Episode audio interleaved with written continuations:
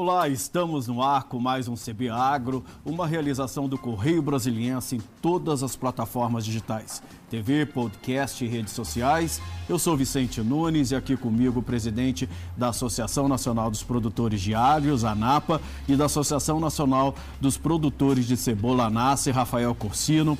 Rafael, é um prazer tê-lo aqui conosco.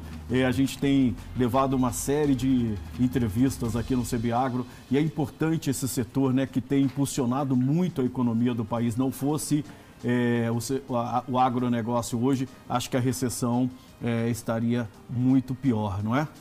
Boa tarde, é verdade. A, o agronegócio não para, né? Então, nós temos desenvolvido atividade normalmente, em, em, tanto na, na, parte de hortaliças, da qual eu faço parte, né? Como o agro é, de, de, uma maneira geral, né?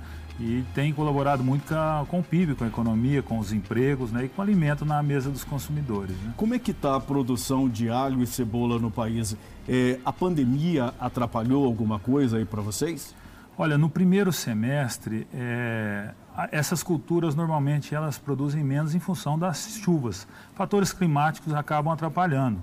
Então, no primeiro semestre, os preços estavam mais elevados em função da, da baixa oferta.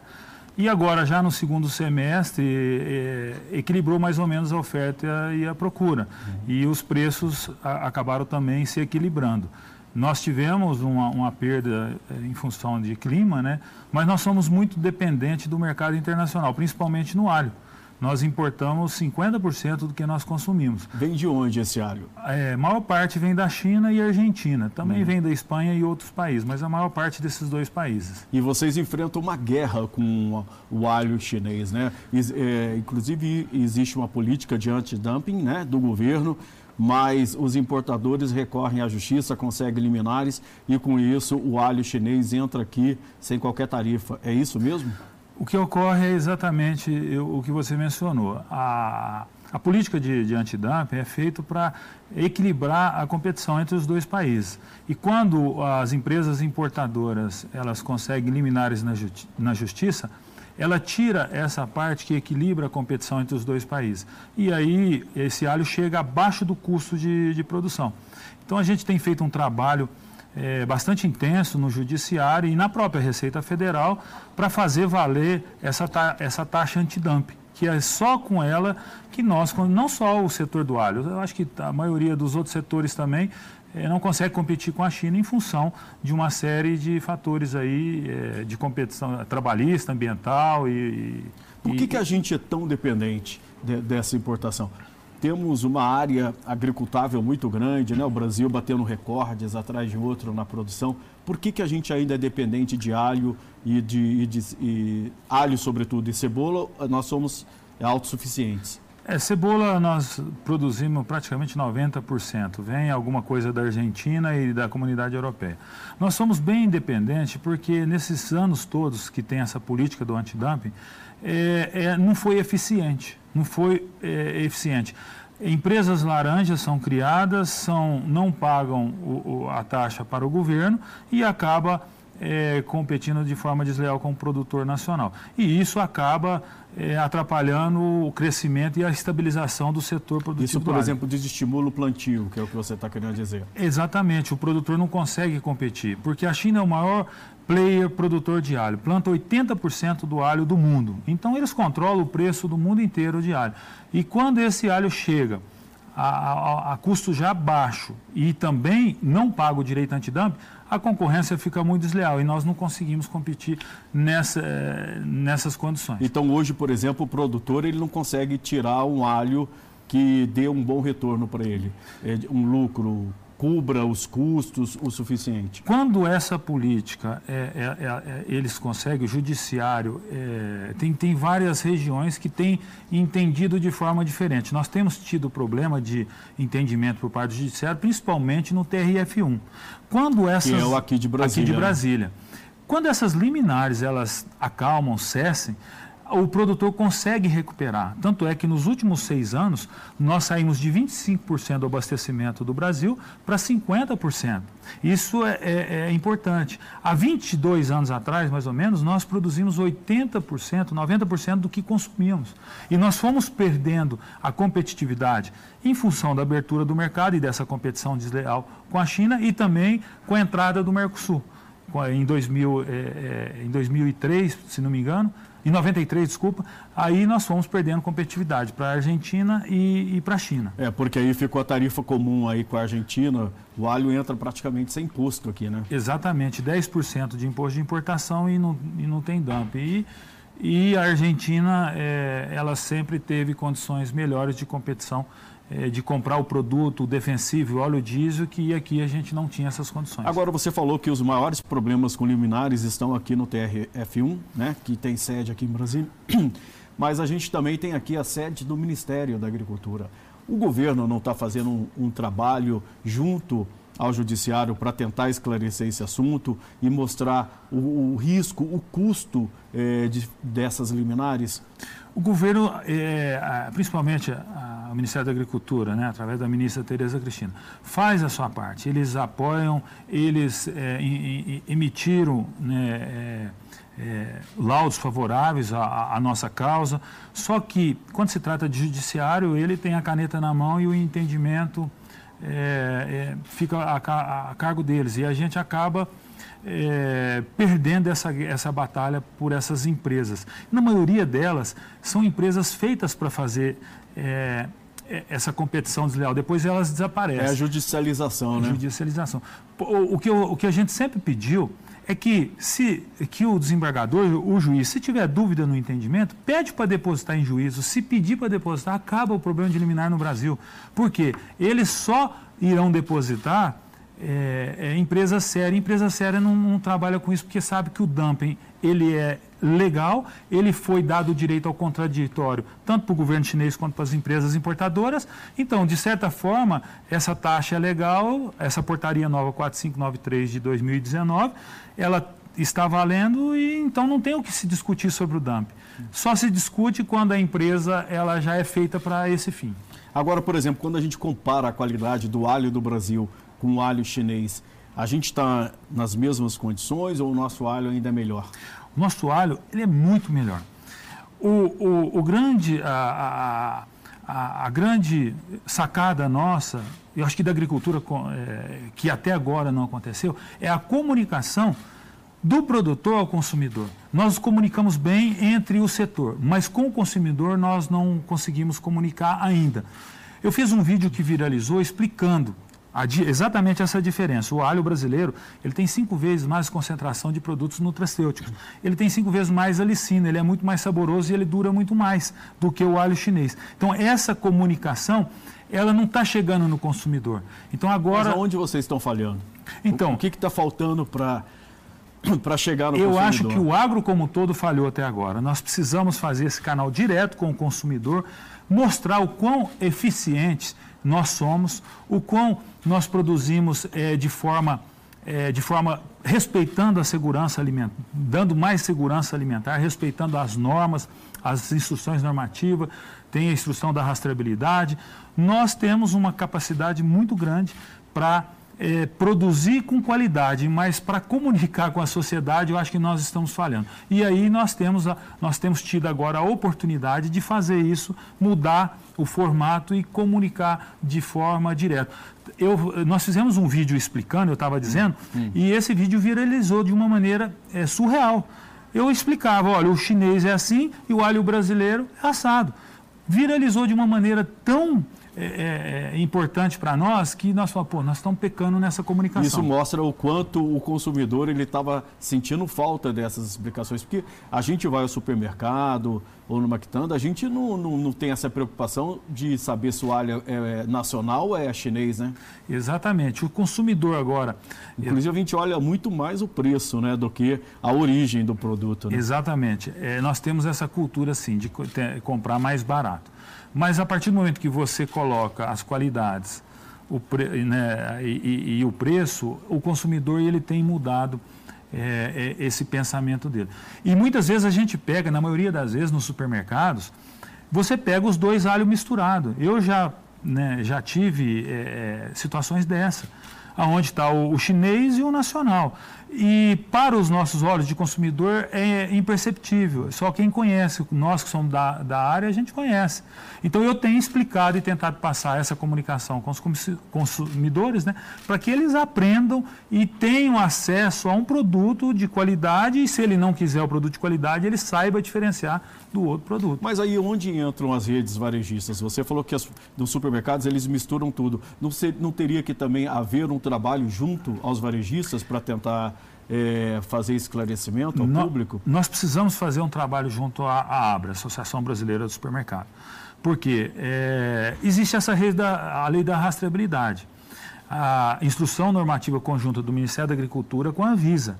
É, a instrução número 02 de 2018. Isso obriga o supermercado a manter a origem, manter a rastreabilidade que nós, produtores, é, produzimos lá no campo. Então, tudo que nós produzimos tem a digital nossa, tudo que foi feito desde o início da semente até quando o produto está lá no supermercado. Então, se você puxar, é, retroagir isso, está lá, no dia tal nós aplicamos tal defensivo, no dia tal nós irrigamos, no dia tal. Então, essa rastreabilidade, essa segurança alimentar que o produtor tem dado à sociedade, ela precisa ser mantida e precisa ser explicada. Só que nós começamos é, esse processo inverso dos, do, dos países é, de primeiro mundo, como o Japão, a comunidade europeia como um todo, vários países, Estados Unidos. Lá, eles tinham uma estrutura, tinha os produtos para que os produtores pudessem usar e a demanda surgiu do consumidor. O consumidor começou a querer consumir algo com mais qualidade, com mais segurança. Agora, no Brasil, está tá acontecendo ao contrário. O Ministério é, exigiu, criou essa lei e colocou para que os produtores cumprissem. Então, só que a, a sociedade não tem essa cultura ainda, não, tem, não está exigindo isso. Porque quando exige, a sociedade passa a ser um fiscal da, da, daquela situação. Como é que o governo pode ajudar vocês? Ó, nós precisamos ter uma ampla divulgação, entendeu? E nós precisamos trabalhar uma coisa que se chama monocrops, as pequenas hortaliças. As pequenas, essas culturas menores, elas, elas não têm é, produtos registrados para elas. E a indústria não tem interesse em fazer. Por que, que não tem interesse? Porque eles fazem a parte financeira. Eu invisto um milhão e recebo 100. Eu invisto um milhão e recebo 50. Então ele vai produzir para onde ele ganha mais. O governo precisa entrar nisso e, é, de alguma forma, achar um equilíbrio para que eles possam oferecer mais produtos registrados para nós produtores, podermos utilizar e não ficar na ilegalidade igual é, estamos agora. Muitos produtos sem registro, o produtor é obrigado a usar porque não tem e nós não temos culpa. Então o governo precisa entrar, dar essas condições para que a gente possa trabalhar e também fazer essa ampla divulgação e essa conscientização na sociedade brasileira. Isso entra também é, linhas de crédito? Também, nós precisamos de linhas de, de crédito né, para custear, é, ainda mais num, num, o dólar o ano passado estava ao redor de 4, agora está chegou à, beira de seis, né? É, então tá o custo, reais. É, o custo aumentou muito. Então, se o governo não intervir nisso, acaba que reduz a oferta é, de produtos e aí aumenta é, é a, procura sendo é, menor, a procura sendo maior e a oferta menor, vai aí o aumentar o alimento. Aumenta o, a importação. É. A, a importação é, importante falar basicamente, o país que compete de forma desleal é a China. E esse, e esse alho de menor qualidade, é, nessa, nessa lógica, acaba entrando com maior volume. É, onde que, que estão as principais áreas produtoras hoje, de alho, de alho e cebola, né? Hoje o principal produtor de alho é Minas Gerais. Nós estamos ao redor de quase 6 mil hectares. Né? E depois nós temos Goiás, o, que, que, que, basicamente de Goiás e Distrito Federal, planta em torno de 3.500 hectares, e depois a região sul, Santa Catarina, Rio Grande do Sul, aí nós temos na Bahia, Paraná. Agora, já na cebola, o maior estado produtor é Santa Catarina. Produz produz mais de 40% da, da, da, produção. É o maior estado produtor. O Distrito Federal aqui, como é que está? Você falou que essa região DF mais Goiás são mais de 3 mil hectares. 3.500 hectares. O DF deve estar ao redor de 400 hectares plantados. É autossuficiente o DF ou não? O DF é quase que autossuficiente, porque nós temos uma população uma região de, pequena, é, né? região pequena, né? Mas muitas vezes o que nós produzimos aqui nós mandamos para o Brasil inteiro, né? Então aqui no DF entra muito alho chinês também, através aí do Ceasa, tem alguns importadores, né? É, Goiânia também tem importador e acaba entrando muito alho chinês. É, Fala-se muito da questão é, dos nutrientes do, do alho e da cebola, né? Para a saúde. É, se você está com uma gripe, toma lá um alhozinho. Mas eu vi que, por exemplo, o brasileiro ele está consumindo menos arroz e feijão. E a gente usa muito alho e cebola nesse prato típico do brasileiro. Uhum. É, essa mudança de, é, de alimentação do, dos pratos preferidos dos brasileiros, isso prejudica vocês? Porque o brasileiro está comendo mais hambúrguer e pizza. Né? E, e deixando de lado o arrozinho com feijão feito no alho, na cebola, que é uma delícia, né? Olha, em função da pandemia, nós tivemos um aumento significativo no consumo de alho e também de cebola, que são dois é, produtos né, que acabam ajudando muito a imunidade do nosso corpo. Então, o alho praticamente é, nós não sentimos é, essa redução no consumo, muito pelo contrário. Eu creio que, que aumentou ao redor de 10% o consumo no primeiro semestre. E a cebola seguiu a mesma lógica. Tanto é que os preços estavam altos, abaixaram, mas ainda estão satisfatórios para os produtores. Então, ou seja, a oferta ainda não foi suficiente para baixar a níveis aí do, do custo de produção do produtor. Então, essas duas culturas nós sentimos que teve um aumento no consumo e por isso não afetou tanto. Né? O fato, por exemplo, de ter aumento do consumo evitou que vocês demitissem? Porque a gente viu demissão em todos os ramos da economia, né? Inclusive no setor agrícola. Exatamente. Hoje, é, é engraçado, tem regiões que os produtores saem com um carrinho de som para contratar pessoas. De é, é, de estar tá, tá faltando trabalhadores para a agricultura. Então você pega regiões ali do Alto Paranaíba, Triângulo Mineiro, é, os produtores saem com um carrinho de som anunciando para contratar. O povo não quer trabalhar no campo, não? É, não é que não quer trabalhar, é, é, é, exige uma certa habilidade, um certo sacrifício, porque trabalhar no campo é mais sacrificante, né? trabalhar no sol. Então, é, nós não só mantivemos os empregos, mas nós aumentamos, principalmente o alho. O alho nós tivemos um, um incremento de 1.500 hectares. 1.500 hectares, nada, nada, são é, mais de, de 20 mil trabalhadores a mais nós contratamos. Hoje, no total, que? Nós temos mais de 200 mil trabalhadores na cadeia Então, você teve um aumento de 10% é, da mão de obra empregada é, nesse período de pandemia. Exatamente. Por conta do aumento do consumo. Por conta do aumento do consumo, junto com o aumento da área. Então, uhum. nós, nós tivemos esse, é, é, é, é essa conjunção aí. Isso vale também para a cebola? Ou você está falando esses 20 mil empregos foi só para o plantio de alho? Não, ou entra o plantio só, de cebola Só na, na, na, na, cultura do alho. A cebola é porque o, nós, temos, nós vivemos num país continental. É muito interessante que agora no centro-oeste, aqui no centro, no sudeste, Minas e Goiás agora, nós estamos em plena safra, em plena colheita. E lá no sul o alho está diferenciando. E eles, lá no sul eles começam a colher em dezembro. E aqui, então quer dizer, nós emendamos a oferta de produto uhum. fresco durante todo o tempo, todo o ano. Já diferente da Europa, que armazena por um período em câmara fria, né, colhe agora em setembro, armazena e vai abastecendo todas as regiões lá com produto de câmara fria. O Brasil não precisa é disso. incrível esse é país, né? Produto, é produtor é, fresco o tempo todo, né? Uhum. E, e, e, por exemplo, é, a gente exporta também? Não. Você disse que, é, no caso da cebola, a gente consegue produzir 90% do que é consumido aqui, no alho, 50%. 50%. Então, tudo que a gente produz fica no mercado interno. De cebola e alho praticamente fica. Esporadicamente, uma exportação ou outra num nicho de mercado faltou e o produtor achou interessante, mas é muito pequeno a, a exportação. Você acha que é possível a gente aumentar essa área plantada? Eu, eu, eu acho que e é o que, que é necessário? Eu acho que é possível. É, nós temos é, gente, nós temos área, nós temos uma capacidade, né, uma vocação o, o que falta é, é, o governo brasileiro é, corrigir essas competições desleais. Em, em seis anos, nós aumentamos de 25% para 50% é o, o, o consumo do alho brasileiro. Nós temos condições de voltar a abastecer 80%, 90%? Toda hora nós temos. É só o governo não atrapalhar e corrigir essa competição desleal. Nós vamos continuar com esse assunto. Eu vou lhe pedir licença um minutinho. A gente vai fazer um pequeno intervalo. O CB Agro volta já já. Fique conosco.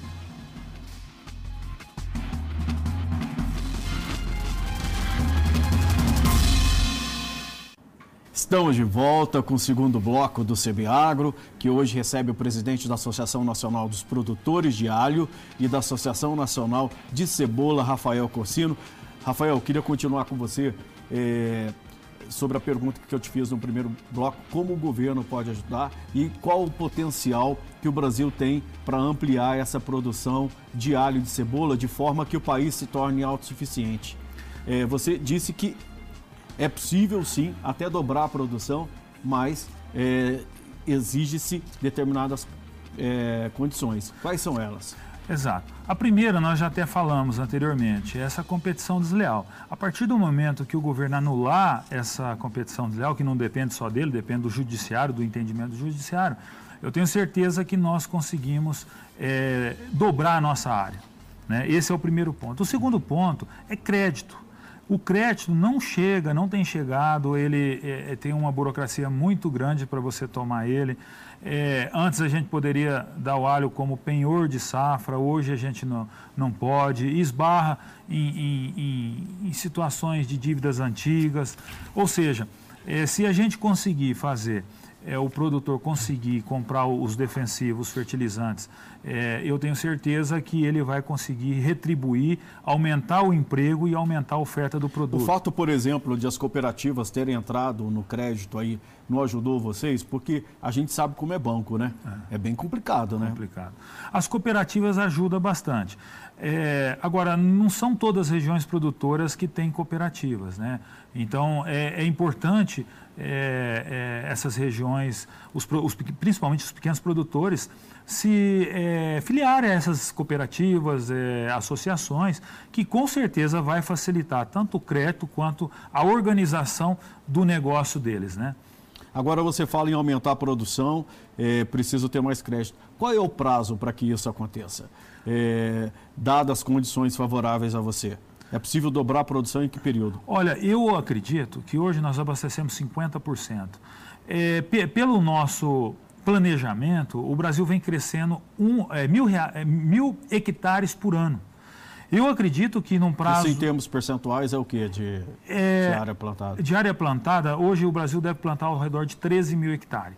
Então, a gente, em cinco anos, teria mais 5 é, mil hectares plantados. Isso significa mais 100 mil empregos e nós chegaríamos aí a 70% do abastecimento. Mais ou menos é essa, esse o planejamento é, que a produção tem feito para é, oferecer em torno de 70%. E é possível crescer, é, aumentar essa área plantada sem afetar o meio ambiente? A gente tem uma discussão grande hoje sobre queimadas, devastação, né? Inclusive, desculpa a imagem do país lá fora, muito ruim. Olha, nós temos uma capacidade instalada é, que já abastecemos 90% do mercado há 20, 20 e poucos anos atrás. Ou seja, nós temos essa área já é, disponível. É só investir nela. Então, ou seja, não precisaria... Não, precisa, não precisaria é, derrubar, abrir, árvore. derrubar árvore, nada. Nós temos essa capacidade. Nós temos um, uma área irrigada muito grande. Só o estado de Goiás nós temos mais de 600 pivôs. São mais de 60 mil hectares irrigados. 60 mil hectares. Só é, é, é, em volta aqui de, de Cristalina, né, que é um, um, polo importante produtor. Ou seja, nós temos a área, nós precisamos de condições para produzir, gerar emprego, renda, para que o produtor possa continuar. O, o, consumidor, como é que ele vem se portando? A gente vê o consumidor cada vez mais exigente, sobretudo com essa questão ambiental, é, produtos orgânicos. Isso também já está chegando a vocês? Olha, é, tem esse nicho de mercado que são os produtos orgânicos tem a parcela né, que, que, que, é absorvido, mas assim, essa agricultura segura que nós fazemos, utilizando defensivos, é, a gente, não vejo. É, é, porque o produto orgânico acaba sendo muito caro. Nós precisamos viabilizar, para nós aumentarmos, nós temos uma dura marca de consumir poucos é, é, legumes, frutas e verduras. Isso daí acaba atrapalhando a imunidade das pessoas. E nós consumimos ao redor de 150, 170 gramas por dia, sendo que a OMS recomenda 400 e poucas gramas. Isso e, aí de alho e de cebola? De, não, de, de hortaliça de, de, de, uma, maneira, de, maneira, de maneira geral. geral. Produtos, Produtos é, naturais. naturais. Né? Então, eh, nós estamos longe do recomendado pela Organização Mundial da Saúde. E nós precisamos eh, dar volume a essa produção e de uma forma mais barata. Como é que é a tecnologia? Onde entra a tecnologia aí? A tecnologia, ela, é, ela, ela entra na parte é, nutricional, ela entra na parte operacional, na parte, hoje nós temos é, drones, nós temos equipamentos para fazer agricultura de precisão.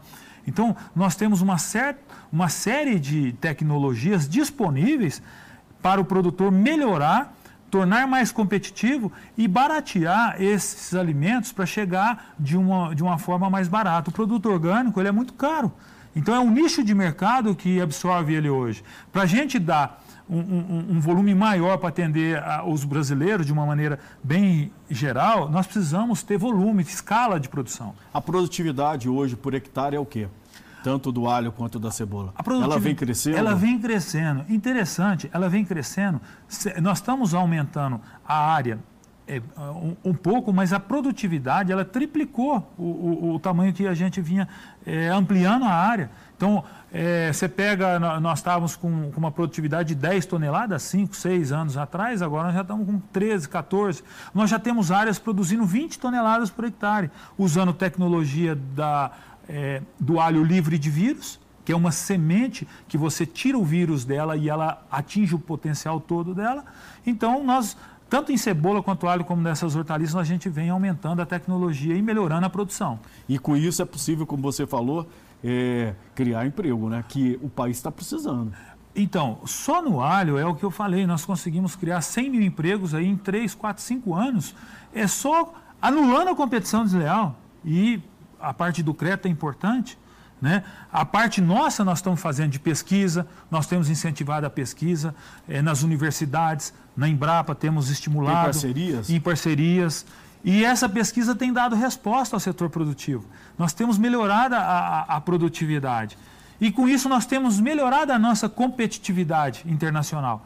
Agora, basta, mais uma vez, o governo, a, a, o governo, o judiciário, todo mundo dá as mãos em prol dos empregos aqui no Brasil e não permitir essas competições desleais que vieram é, ocorrendo há muitos anos. Quando a gente é, compara a produtividade por hectare no Brasil e a gente compara com a China, eles conseguem produzir mais alho por hectare do que a gente ainda?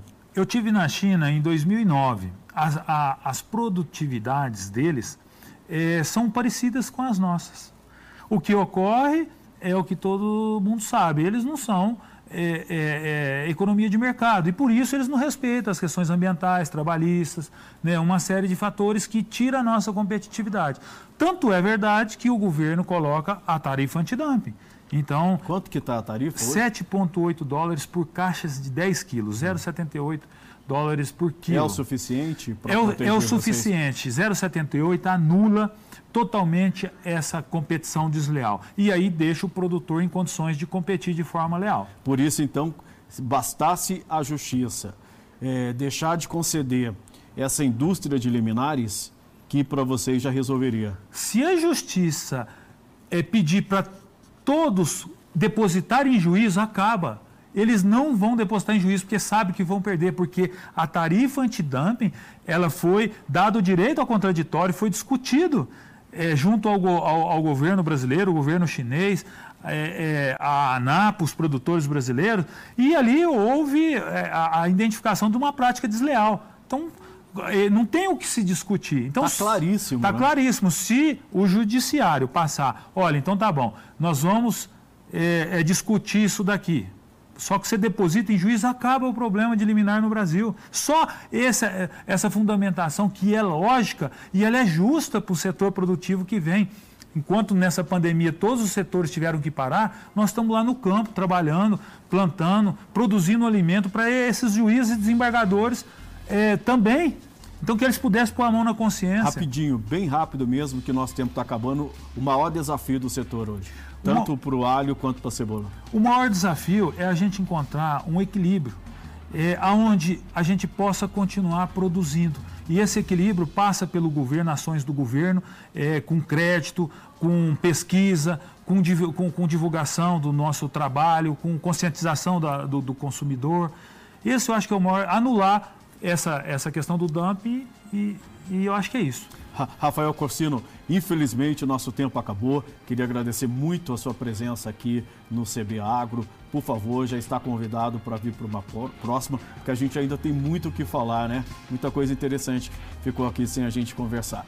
O CB Agro fica por aqui. Obrigado pela companhia. Fique em casa se puder. Se precisar sair, use máscara. Até a próxima. Tchau.